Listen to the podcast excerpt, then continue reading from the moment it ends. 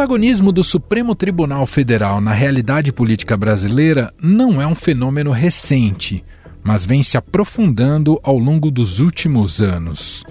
Em 2023, vimos uma corte em confronto direto com o Congresso Nacional. Até 2022, o foco de tensão era com o executivo, por causa dos ataques do ex-presidente Jair Bolsonaro e seus aliados. O Alexandre Moraes faz um inquérito. O que ele está ganhando com isso? Ele está ligado a quem ou é um psicopata? Esse cara fez um crime! Alexandre Moraes, mostre o valor das movimentações! A extrema-direita, por sinal, não deixou essa agenda de lado, mesmo com a ascensão do presidente Lula ao poder. Porém, o espírito voluntarioso do Supremo Tribunal Federal provocou fortes reações do legislativo no ano passado. O plenário do Senado Federal votou e aprovou a proposta de emenda à Constituição que limita decisões monocráticas de ministros do Supremo. A PEC ainda precisa ser aprovada pela Câmara dos Deputados. O episódio é mais um capítulo na queda de braço entre os poderes legislativo e judiciário, que se intensificou depois que o STF começou a pautar temas de forte impacto social, como o julgamento da tese do marco temporal e a descriminalização do porte de maconha e do aborto. Pouco depois, o presidente do STF, Luiz Roberto Barroso, disse que não é o momento para mexer nas regras de funcionamento da maior instância do Poder Judiciário presidente da casa, o senador Rodrigo Pacheco, defendeu também a criação de mandatos para ministros da corte. Na verdade, não há nenhum tipo de afronta, nem tampouco nenhum tipo de retaliação, absolutamente. Eu sempre fui um profundo defensor da institucionalidade, da boa relação entre os poderes, um defensor do poder judiciário. O que nós estamos buscando fazer no Congresso Nacional é o aprimoramento da legislação e o aprimoramento da Constituição Federal, justamente para poder garantir que os poderes funcionem bem. Mas o STF não se intimidou e agora, em dezembro, definiu que a Câmara dos Deputados tem até junho de 2025 para redistribuir o número de deputados por estado de acordo com a população atual de cada um deles. Esta é a mais recente decisão que a Corte tomou por ter considerado que o Legislativo e o Executivo foram inertes na missão de botar em prática regras previstas na Constituição. Nos últimos anos, temas que geram oposição de segmentos conservadores são comuns em julgamentos dessa natureza. O aumento de jovens sem instrução, pretos e pardos presos, principalmente por tráfico de entorpecentes. E aí, voltam por furto, voltam por roubo. E é um ciclo que nós acabamos criando, nós, enquanto instituições, por essa interpretação da lei que quis compensar a despenalização do usuário puxando um naco do usuário para traficante. Um exemplo é a criminalização da LGBTfobia em 2019. Após entender que houve omissão do Congresso, a corte equiparou esses casos ao crime de racismo.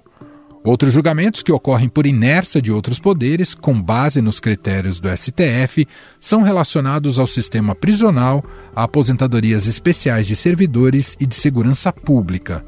No último caso, a Corte impôs medidas para redução da letalidade policial em favelas do Rio durante a pandemia. Com o placar em 6 a 0, o Supremo formou maioria pela adoção de medidas propostas pelo ministro Edson Fachin que reduzam a letalidade nas operações policiais. Tudo isso ocorre em um ano de mudança nas cadeiras do STF.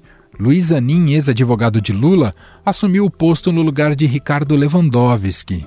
Agora, no fim do ano, o Senado aprovou o nome do ex-ministro da Justiça Flávio Dino para o lugar de Rosa Weber. Afinal, o que podemos esperar dessa relação conturbada entre o Supremo Tribunal Federal e o Congresso Nacional para 2024? Quais são as razões para a extrema politização do Supremo no Brasil? O que é preciso ser feito para que a Corte retome sua autoridade e confiança perante a sociedade? Sobre estes temas, vamos conversar com Ana Barbosa, pesquisadora na FGV Direito São Paulo e professora da ESPM.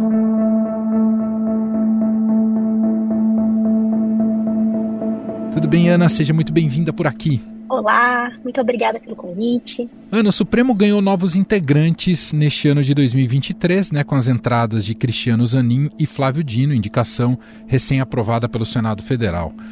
A corte perdeu em representatividade ao ficar com apenas uma mulher em sua composição. E o presidente Lula parece ter colocado a lealdade como principal critério nas suas escolhas.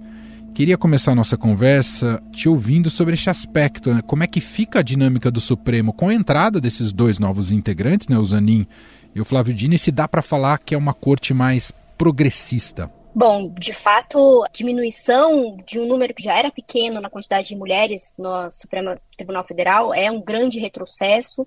O presidente Lula perdeu a oportunidade de continuar e expandir esse número, ele poderia ter expandido esse número já quando é, indicou o sucessor do ministro é, Ricardo Lewandowski, e ao invés de expandir esse número, ele diminuiu e de fato optou aí por um nome, enfim, dois nomes que é, foram vistos como nomes de maior é, lealdade e, e maior, é, talvez, garantia para o presidente. Mas aí acho que a gente tem que pensar também é, garantia com relação a quê e em quais casos, né?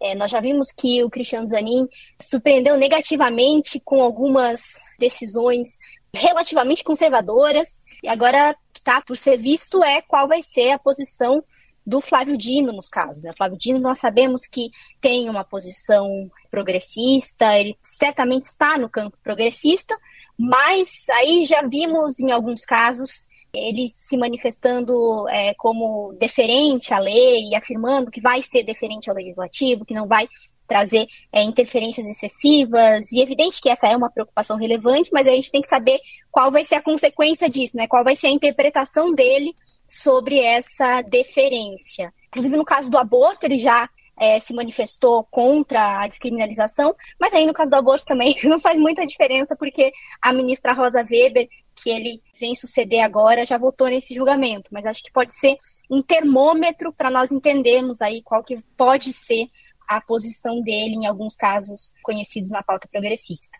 Bom, a sabatina do Flávio Dino revelou uma visão sobre um Supremo Tribunal Federal que perdeu sua autoridade perante a sociedade. Né? Emergiu dessa sabatina a ideia de uma corte que é exageradamente politizada, que há um protagonismo individual também muito forte dos ministros e que a conduta dos magistrados não condiz com o que se pede para quem ocupa essa posição, né, com sobriedade e autocontenção. Sobre este aspecto, a senhora entende que o Supremo tem uma lição de casa a ser feita para restabelecer essa autoridade perante o país? É, sem dúvidas, uma outra marca desse ano foi o embate entre Supremo e Congresso, que talvez possa ter sido consequência de uma pauta aí ativa no final da presidência da ministra Rosa Weber, com vários casos é, relevantes de direitos humanos, nos quais ela queria votar e por isso ela pautou, e talvez aí uma ressaca de vários anos de decisões ativas, é, e a reação do Congresso veio, né? Vários projetos de emenda à Constituição que pretendiam mudar aí a estrutura do STF, seja estabelecendo mandatos, estabelecendo uma possibilidade de revisão das decisões do STF pelo Congresso, ou seja, na PEC que mais avançou, foi inclusive aprovada no Senado, por meio da limitação das decisões monocráticas. O que a gente vê é, de fato, uma reação que agora parece ter arrefecido um pouco, tudo bem que estamos no final do ano, teve a sabatina, mas de fato uma reação ao STF e parece que um recado de que o Congresso tem condições e talvez é, alguma vontade política de estabelecer essas retaliações. O próprio STF já se posicionou apontando que declararia inconstitucional uma eventual emenda que fizesse alguma mudança radical na estrutura, mas o que a gente vê, me parece, é mais uma disputa pela possibilidade de mudança e não efetivamente uma discordância com relação à mudança que foi mais avançada nesse período, que é a mudança das decisões monocráticas, que não me parece ter exatamente um problema. O próprio STF já estava limitando suas próprias monocráticas, então me parece que esse embate é mais é, um embate sobre não venha me limitar muito, porque isso eventualmente seria uma violação à esfera de poder do STF. Chamou atenção na sabatina, né, que entrou no tema ali com Flávio Dino, ter ou não ter conta em rede social. Ele indicou que provavelmente fecharia suas contas, mas outros ministros do Supremo têm contas na, nas redes sociais. Há um exagero nessa interferência de ministros da mais alta corte no país no debate público brasileiro? Idealmente se esperaria que eles fossem uh, mais sóbrios e, e, mais discretos, até pela relevância do desempenho que eles têm a cumprir ali na, no, no Supremo? Acho que a interlocução do Supremo com o debate público é desejável, é ideal, é ideal que a opinião pública tenha noção do que faz o STF, das decisões que o STF toma. Talvez o grande problema desse tipo de interlocução seja que ela é individual, que os ministros se apresentam como o fulano falando, o ciclano falando, e não exatamente o Supremo Tribunal Federal comunicando as decisões. Outros tribunais lidam com isso de outras formas, né? O Tribunal Constitucional Alemão, por exemplo, tem todo um procedimento para estabelecer as comunicações que vai dar das suas decisões à imprensa. E não estou falando que a Alemanha é o parâmetro a ser seguido, mas só que uma decisão como comunicar as coisas para o público tem que ser uma decisão é, do colegiado e, e, uma estratégia do tribunal e não posições é, individuais e é, um tweet para se posicionar sobre determinada coisa. Eu acho que isso reforça a noção de fragmentação do tribunal e é prejudicial, é prejudicial para a imagem, é prejudicial para a reputação. E quando a gente olha para as estratégias coletivas do Tribunal de Comunicação, eu acho que também tem muito campo para aprimorar essas estratégias, né?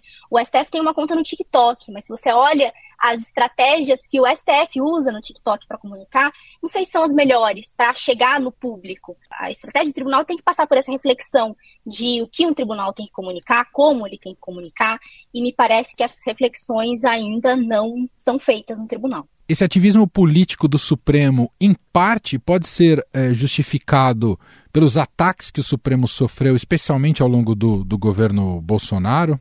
Eu vejo que ao longo do governo Bolsonaro, o Supremo Tribunal Federal foi muito relevante na defesa da democracia, no combate a diversas medidas do governo Bolsonaro que, de fato, é, pretendiam antagonizar com governadores, impedir as medidas de controle da pandemia. Então, o STF, de fato, foi muito relevante nesse período. E eu não sei é, ao certo se as reações que nós vemos agora são uma resposta ao que aconteceu nesse período, porque me parece que nesse período houve uma união. É, talvez aí um pacto velado por. O STF é muito importante para a democracia, nós sabemos que ele é, tem algo ocorrendo aqui, então vamos é, respeitar de certa forma, né? Então o STF adotou várias medidas bastante ativas, é, necessárias, mas bastante ativas. Mesmo dentro do tribunal, nós percebemos que ele se tornou um pouco mais colegiado, um pouco mais unido, é, e aí parece que houve uma espécie de suspensão no embate que agora, talvez, com o final do governo Bolsonaro, com aí a, a diminuição, digamos assim, dessa ameaça à democracia, nós vemos talvez é o fim dessa, desse, dessa suspensão temporária do embate e o retorno a esse embate entre poderes que, de certa forma, é natural é, até não ser mais, né? Até extrapolar o limite do que é um embate natural entre os poderes. Esse gancho é ótimo sobre o embate natural entre os poderes, é, voltando até nas disputas com o legislativo. Muitas das reações do legislativo dizia sobre temas que o legislativo entendia que era competência do Congresso definir ou não o rumo daquela pauta. Só que é, é comum o Congresso ser omisso também. Então, queria te perguntar, né? A gente viu aqui discussão sobre drogas, aborto, marco temporal. O STF, no seu, até na sua vocação contra-majoritária, cumpriu bem seu papel? É do jogo democrático ou errou ao assumir o protagonismo nessas pautas? É do jogo democrático ter esse tipo de debate chegando a, ao tribunal, não só porque todas ou quase todas as decisões políticas que o Congresso toma também envolvem questões de direitos, e ao envolver questões de direitos elas chegam ao tribunal, como também porque no Brasil especificamente nós temos uma Constituição bastante longa, bastante detalhista, que estabelece uma longa carta de direitos e, mais do que isso, estabelece como esses direitos devem ser executados e vários parâmetros muito específicos. E muito da atuação do STF é consequência dessa Constituição que dá a ele esse papel bastante é, grande de protagonismo na esfera política mesmo. Então, é, eu acho que é difícil separar de forma assim muito estanque e muito bem delimitada onde acaba o poder do STF e onde começa o poder do Congresso. Então, por isso eu entendo que esse debate, esse, esse embate entre as esferas, de certa forma, é do jogo e é, tem que acontecer. E a ideia também é que as decisões do tribunal é, sejam recebidas pelo Congresso, pelo Legislativo, e isso, é, de certa forma, essa troca, de certa forma, seja é, virtuosa, de modo geral, para a democracia. Então, isso é uma questão teórica, mas também é uma questão é, que nós vemos acontecendo bastante. E aí, é o que eu tinha falado é, na resposta anterior. Isso é virtuoso até que seja extrapolado. E como a gente vê que esse embate está excessivamente hostil, é algo do contexto. É, até pegar um caso concreto, recentemente agora teve essa decisão sobre a licença paternidade, em que o Supremo decide dar um prazo para o Congresso aprovar ou não, ou tomar uma decisão para definir uma lei em relação a isso. Esse é um tipo de movimento mais respeitoso em relação ao Congresso, ao invés de o Supremo ir lá e determinar como é que deveria ser a licença paternidade, por exemplo?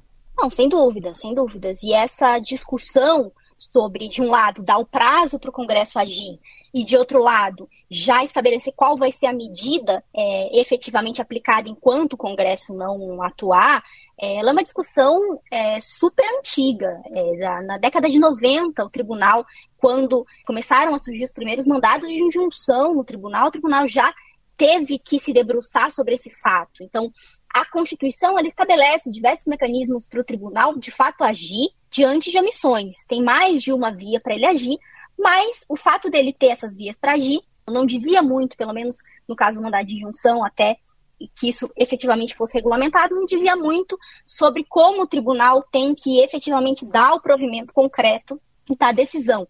E daí essa dúvida, é, dar ciência ou aplicar a medida concreta.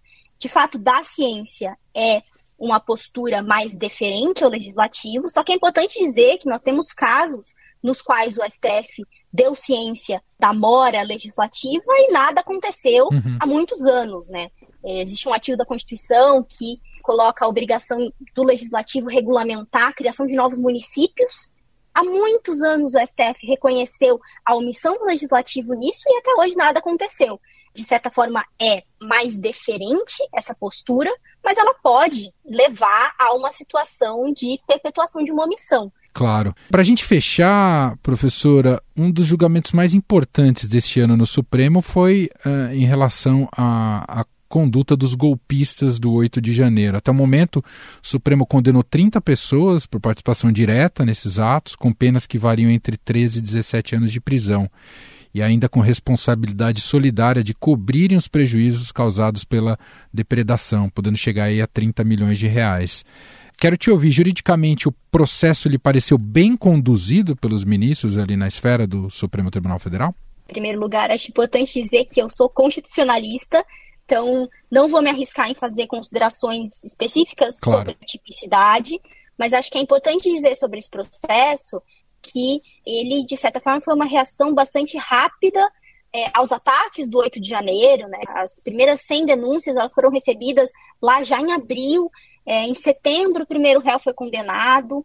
E tem uma divergência, ao que me parece, especificamente ou especialmente com relação à dosimetria da pena, né? Quanto tempo cada réu efetivamente condenado tem que ficar preso. E uma outra controvérsia, que me parece, sobre o que significam os tipos penais, o que, que exige para que alguém esteja cometendo um ataque ao Estado Democrático de Direito. Só que me parece que foi uma reação rápida e uma reação necessária a ataques para mostrar de fato que é, não é admissível é, que atos antidemocráticos depredem o STF, depredem sedes do Congresso e sem alguma consequência, né? Esses atos têm consequências.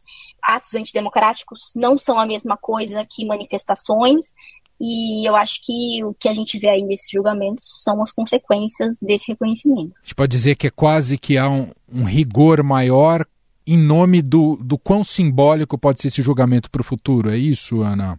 Me parece, me parece uma rapidez, é, e é isso, para saber exatamente se foi mais rápido ou, ou, menos rápido do que o geral, pesquisas seriam necessárias, mas me parece que a reação foi contundente. No julgamento, aconteceu algo que é, não é tão comum no primeiro julgamento, né? O tribunal passou imagens durante o julgamento dos ataques para realmente dar é, uma noção do que foi aquilo de que de fato não foram meras manifestações, né?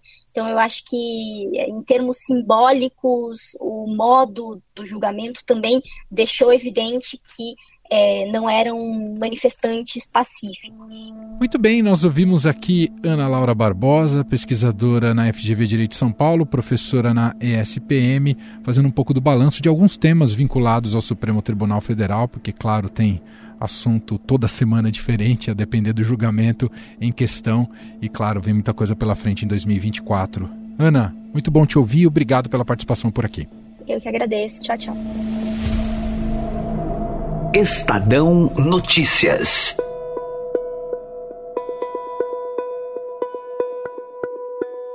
E este foi o Estadão Notícias de hoje. Contou com a apresentação minha, Emanuel Bonfim.